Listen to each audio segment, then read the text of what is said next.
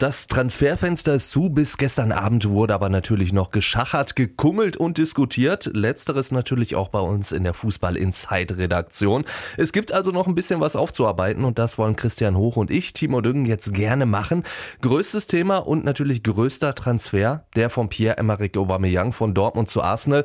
Christian, für dich ein Transfer, der sein musste? Ja, der jetzt gar nicht anders mehr ging. Also Aubameyang musste gehen vom BVB, weil er ist ja gefühlt seit anderthalb Jahren irgendwie wechselwillig und wollte im Sommer schon gehen, hat er dann auch auf Instagram geschrieben, äh, ich musste jetzt wechseln, sorry, war vielleicht nicht der beste Weg, aber ein Spieler, der keine Lust mehr hat. Du hast das auch gesehen, glaube ich, beim Spiel gegen Freiburg beim ja. 2-2. Da war der gar nicht präsent. Nee, der, der wollte nicht gehen, mehr. Ne? Was ich aber so krass finde, ist, dass er jetzt auch wirklich zugegeben hat. Ja, ich muss das machen. Dass er zugibt, ich habe hier extra null Bock gemacht. Ich habe hier extra auf Kleinkind ja. gespielt, damit er wechseln darf. Und vor allen Dingen habe ich auch wirklich das Gefühl gehabt, dem war vollkommen egal, wohin der wechselt. Weil vorher hieß es immer, oh, ja. ich will nach Mailand zu meiner Familie. Ich will nach Paris, weil Frankreich ist mein Land. Ich will zu meinem Traumverein Real Madrid. Jetzt Arsenal? Ganz ehrlich, der wollte einfach irgendwie ins Ausland und irgendeinen größeren Verein, glaube ich, haben. Und du hast es diesen Sittenverfall der Bundesliga oder der Spieler angesprochen. Wir haben das nicht erst äh, gesehen bei Aubameyang, sondern jetzt auch kleinere Spieler, vermeintliche.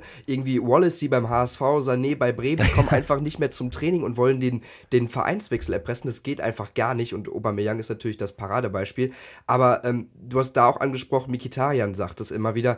Äh, ich habe schon immer davon geträumt, von diesem Verein zu spielen. Der von hat schon diesem Verein, von geträumt. Von diesem Verein. Aubameyang auch, genau, der wollte einfach nur wechseln. Und das finde ich, ist eine Entwicklung, die mich irgendwie negativ stimmt und die einfach schade ist und auch diesem, diesem ganzen Geschäft einfach ein negatives Image gibt. Was auch so einem Verein wie Borussia Dortmund eigentlich auch nicht gerecht wird. Ich meine, Dortmund ist ein großer Verein, hat eigentlich den Anspruch, in der Champions League zu spielen, hatte auch den Anspruch, weit zu kommen.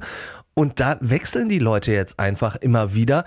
Ja, und als Nachfolger holt dann Borussia Dortmund jemanden, der bei einem anderen Verein, der auch Champions League spielt, eigentlich überhaupt keine Rolle gespielt hat. Wie funktioniert das? Wie, wie passt das für dich zusammen? Also ich finde, Dortmund verkauft sich in letzter Zeit einfach unter Wert. Mm, was, ja, unter Wert meinst du dann im Sinne von, weil die Gündogan abgegeben haben, Hummels abgegeben Nein, haben? Oder? Die, die können ja durchaus gehen. Das ja. ist ja, aber Dortmund hat ja wirklich, ist ja ein großer Verein. Mhm. So, jetzt geht der beste Stürmer, geht schon zu Arsenal London. Für mich sportlich nicht unbedingt ein Aufstieg, finanziell für Aubameyang auf jeden Fall. Ja. Aber Dortmund möchte ja eigentlich ganz, ganz oben angreifen. So, und dann musst du doch eigentlich, wenn du jetzt einfach auch noch äh, über 100 Millionen aus dem Sommer hast von Dembele, dann hast du jetzt diese rund 64 Millionen für Aubameyang und dann gehst du hin und sagst, ja, dann leihen wir uns mal Batshuayi aus. Der hat ja bei Chelsea Gesundheit. In, ja, hat ja bei Chelsea irgendwann mal das Tor getroffen das ist doch irgendwie dieses Selbstverständnis von Borussia Dortmund fehlt mir so ein bisschen. Ja, das, ich glaube, man muss da aber nochmal berücksichtigen, dass du im Winter wirklich Schwierigkeiten hast, so einen Spieler zu bekommen. Arsenal von hat's geschafft. Äh, ja, mit Giroud meinst du oder, oder Aubameyang? Mit Aubameyang und also, Chelsea jetzt mit Giroud. Giroud also das genau. sind natürlich schon ganz andere Namen. Und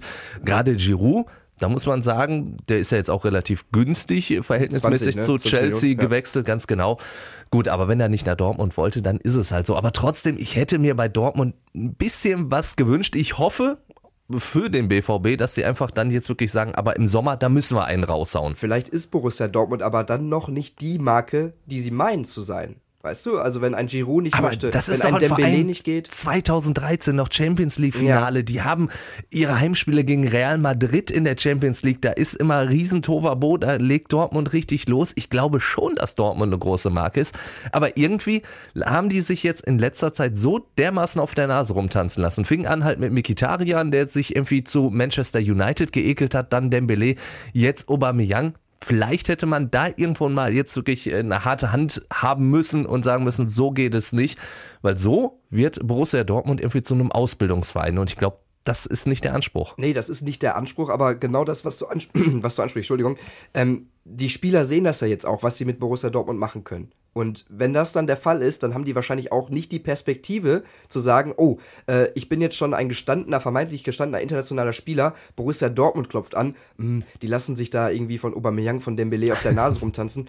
Ja, ist schwierig im Moment. Schwierig war dann auch die Situation bei dem anderen großen Ruhrgebietsclub auf Schalke. ja. Da war es allerdings ein Transfer, der ja wirklich erst im Sommer stattfinden wird. Also Goretzka geht ablösefrei zu den Bayern. Alles mit so, so ein bisschen Nebengeräusche, weil Goretzka, naja, die Begründung nicht ganz so astrein war, warum er denn zu den Bayern wechselt.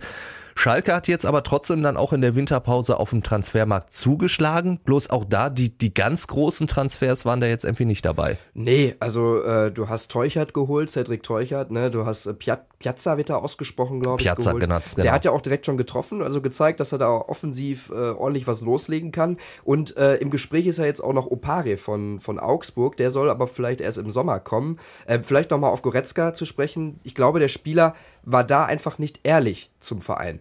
Ähm, wenn er sagt, im Sommer, hat ja Heidel auf der Pressekonferenz zugegeben, wir waren uns eigentlich über eine Vertragsverlängerung, dann macht Schalke TV schon äh, Verlängerungsvideo, dann spielt er den ja, ein bisschen voreilig, ja. Dann, dann, spielt er den Confed Cup und da wird ja jetzt auch gemunkelt, da waren Bayern-Spieler dabei, die haben den vielleicht ein bisschen bequatscht, weiß man natürlich nicht, wie das ablief, aber dass Goretzka dann nicht so ehrlich war im weiteren Verlauf, weil die, Wobei man ja. tatsächlich sagen muss, also ich habe äh, mit Leon Goretzka dann auch noch gesprochen mhm. nach dem ähm, ersten Spiel, wo er wirklich ausgepfiffen wurde von, von den eigenen Fans Fans, dass er auch gesagt hat, man muss auf Schalke aber auch tatsächlich mal die Kirche im Dorf lassen, wenn es darum geht, hier sportliche Entwicklung. Wir waren im Endeffekt nur drei Punkte vom Platz neun entfernt. Also ich kann es, wie gesagt, verstehen, dass ein Nationalspieler, ein junger Nationalspieler zu den Bayern geht.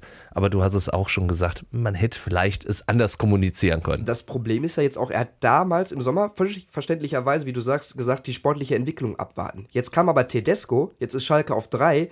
Welche sportliche Entwicklung will er denn haben? Ja, das ist äh, die Frage. Auf jeden Fall, Schalke hat jetzt Baba geholt, Piazza und Cedric Teuchert. Das sind alles so, so Leute erstmal so, so hinten dran. Was mich überrascht hat, gehen wir nochmal zu anderen Bundesligisten. Mhm. Es gibt einen Bundesligisten, der hat sich überhaupt nicht verstärkt. Dabei hätte der das, glaube ich, sehr, sehr nötig gehabt, der HSV. Äh, sprichst du da etwa auf den Bundesliga-Dino an, ja? Ja, also äh, da äh, einfach, weil keine kühne Millionen mehr da waren, ja, oder? Das, genau, das war der eine Grund. Und der andere Grund, sie hatten einen äh, Stürmer aus Russland im Visier, den wollten sie holen. Ähm, haben dann mit Freiburg ausgehandelt, dass Luca Waldschmidt für 4 Millionen Euro wechseln sollte. Das war bis kurz vor äh, der Deadline-Day-Frist, bis ja. 18 Uhr war es ja, äh, alles ausgehandelt. Die Verträge lagen da schon. Freiburg war eigentlich schon äh, der Verein von Luca Waldschmidt. Dann hat der HSV aber wieder festgestellt, oh, mit diesen 4 Millionen und ohne kühne Millionen, Mist. Den können wir ja gar nicht kaufen. Ja, dann bleibt der Waldschmidt doch bei uns. Und du hast beim HSV absolut keine finanziellen Mittel mehr. Und wenn der Sportchef, ja, Ende ja. Januar anfängt, auf Scouting-Reise zu gehen nach Spanien. ja. Ja, ja, der HSV ist nicht mehr ganz vorne dabei, so, im europäischen ich, Vergleich. Ja, und dann frage ich mich, was hat er denn vorher gemacht? Äh, lief alles gut? Der geht Ende Januar fängt er an, was zu sichten. Da kannst du keine Topstars mehr an Land ziehen. Dann wird es auf jeden Fall schwierig. Einen richtigen Topstar hat sich jetzt ein anderer Konkurrent im Abstiegskampf zwar nicht geholt, aber schon auch richtig Geld ausgegeben. Werder Bremen, Rashika. Das ist allerdings so ein richtig junger Mann. Mhm. 19-Jähriger im Abstiegskampf könnte schwierig werden. Ja, und 7,5 Millionen, ich meine, im Vergleich zu Transfers äh, der anderen Größenordnung ist schon aber auch ein Brett, ne? Äh, das könnte schwierig werden. Der kommt von Vitesse Arnheim. Ich habe mir mal ein bisschen was auf YouTube angeschaut. Das ist ja äh, vielleicht auch beim HSV mal ein Mittel, um zu scouten. ähm, haben die beim HSV schon Internet? Das ist die große äh, Ja, das Frage. ist die ja, Faxgerät haben sie nicht mehr. Das funktioniert nicht. genau. Nee, aber der ähm, soll ja den verletzten Finn Bartels ersetzen, ja. Raschika. Und äh, ja, der hat schon durchaus was von dem. Der ist wendig, quirlig, der hat einen guten guten Abschluss. Wenn der mit Kruse genauso harmoniert wie Bartels, dann könnte das für Werder aufwärts gehen. Und die sind ja sowieso ein bisschen mehr im Trend als zum Beispiel der HSV, also positiv. Das auf jeden Fall. Nicht so positiv im Trend, gehen wir eine Etage tiefer, jo. ist jetzt der VfL Bochum. Oh ja. Als großer Aufstiegsfavorit in die Saison gestartet jetzt mehr oder weniger im Abstiegskampf. Und auch da ist jetzt plötzlich die Tendenz dazu hingegangen, junge Leute zu holen, wo es ja vorher irgendwie so, ja, alternde Stars à la Sidney Sam war. Ja, oder, oder Lukas Hinterseher. Lukas ne? Hinterseher komm, komm zum Beispiel. Ja, genau. Robbie Cruz Robbie ist Cruz, eigentlich ein positives, ja, ist aber da in dem Fall ein positives Beispiel. Der gibt ja zumindest noch ein bisschen Leistung ab. Ja, genau. Beim gegen, VfL. gegen Duisburg zum Beispiel war stark, stimmt. Die haben Janni Serra aus der zweiten Mannschaft vom BVB geholt. Ein bulliger Stürmer. Ja, genau. Äh, und Lorenz, ein 20-jähriger Innenverteidiger, der in der zweiten Mannschaft von Hoffenheim gespielt hat. Hm. Äh, Hochstetter sagt er jetzt, der ja auch massiv in der Kritik steht bei ja. den Fans. Äh, berechtigterweise, wenn der sagt, wir steigen auf jeden Fall auf, wir gliedern uns aus, wir wollen wieder zu den internationalen Fleischtöpfen und jetzt kämpfen sie um den Verbleib. Aber genau, äh, ist halt da die Frage, können diese beiden Jungs in diesem wackeligen Konstrukt jetzt wirklich den Karren aus dem Dreck ziehen? Ich weiß nicht, weil ähm, du legst ja die Last von, von dem ganzen Abstiegskampf um einen Verein, Existenzkampf auf diese jungen Schultern und ob die da nicht einbrechen. Und der Lorenz hat jetzt auch noch nicht so viel bewiesen. Also ich kannte den vorher nicht, als der nee. aus dem Hut gezaubert hat. Ne? Aber na gut, wir werden sehen, der VfL Bochum, der muss und musste auf jeden Fall was tun jetzt in der Winterpause. Aber war das nicht ein bisschen Aktionismus für dich? Das war natürlich Aktionismus. Ich meine, äh, Bochum hat jetzt, glaube ich, dann insgesamt zwölf oder 13 Neuzugänge ja, innerhalb dieser Saison und äh, eingeschlagen hat im Endeffekt kaum einer.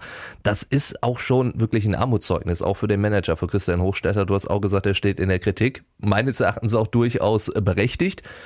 Vor allen Dingen, wenn man dann aus Bochumer Sicht so, so ein paar Kilometer weiter in Richtung Westen guckt, da sieht man, dass es eine Mannschaft gibt, die überhaupt kein Geld ausgegeben hat ja. vor der Saison auch überhaupt kein Geld ausgegeben hat in der Winterpause, trotzdem aber auf Platz 5 sehr, sehr gut darstellt. Äh, also Ivo Grilic vom MSV Duisburg, der hat einen richtig guten Job gemacht und hat sich deswegen jetzt auch im Winter gedacht, ach komm, lass die mal alle machen. Wir geben ein paar Spieler ab mit Bröker, Brandstetter und Özbeck, die einfach überhaupt keine Rolle gespielt haben und holen jetzt einfach nur einen einzelnen mit Christian Gartner. Ja, und das ist doch ein guter Backup für Fabian Schnellhardt. Der fällt ja jetzt zum Beispiel aus im Spiel gegen Darmstadt fünfte Gelbe. Da kann ja, der Gartner sich die, beweisen. Die übliche gelbe genau. Karte fürs Meckern bei und Schnellhardt. Der hat, der Gartner, der hat ja auch zweite Liga schon gespielt, bei Fortuna Düsseldorf unter anderem. Und der hat da Erfahrung. Also der weiß, wie das abläuft. Und das war ein durchaus solider Transfer von, von Grill Grilic zu sagen, der ist eine sichere Bank, der war jetzt zwar lange verletzt, aber wir holen ihn mal zum Probetraining bei uns, dann gucken wir uns das an. Das scheint da wohl gefallen zu haben. Also warum nicht? Und angesprochen auf die Ruhe beim MSV, da passt halt im Moment irgendwie vieles, wie man so schön sagt im Fußball. Ne? Also Gruev, Grilic, die verstehen sich, der Gruev hat guten Einfluss auf die Mannschaft, die hören auf den, die befolgen da alles. Ja, und so kann sich das dann wenden. MSV also. Duisburg war immer der Verein, der so mit für Unruhe stand und die Bochumer eher für Entwicklung. Das hat sich jetzt vollkommen geändert. Und man braucht kein großes Geld, um erfolgreiche Transfers Nein, auszuführen. braucht man noch nicht. Und das ist, tut sehr gut in diesen Zeiten von 222 Millionen, 63 Millionen, 70 Millionen. Tut es wirklich ein bisschen gut. Auf jeden Fall.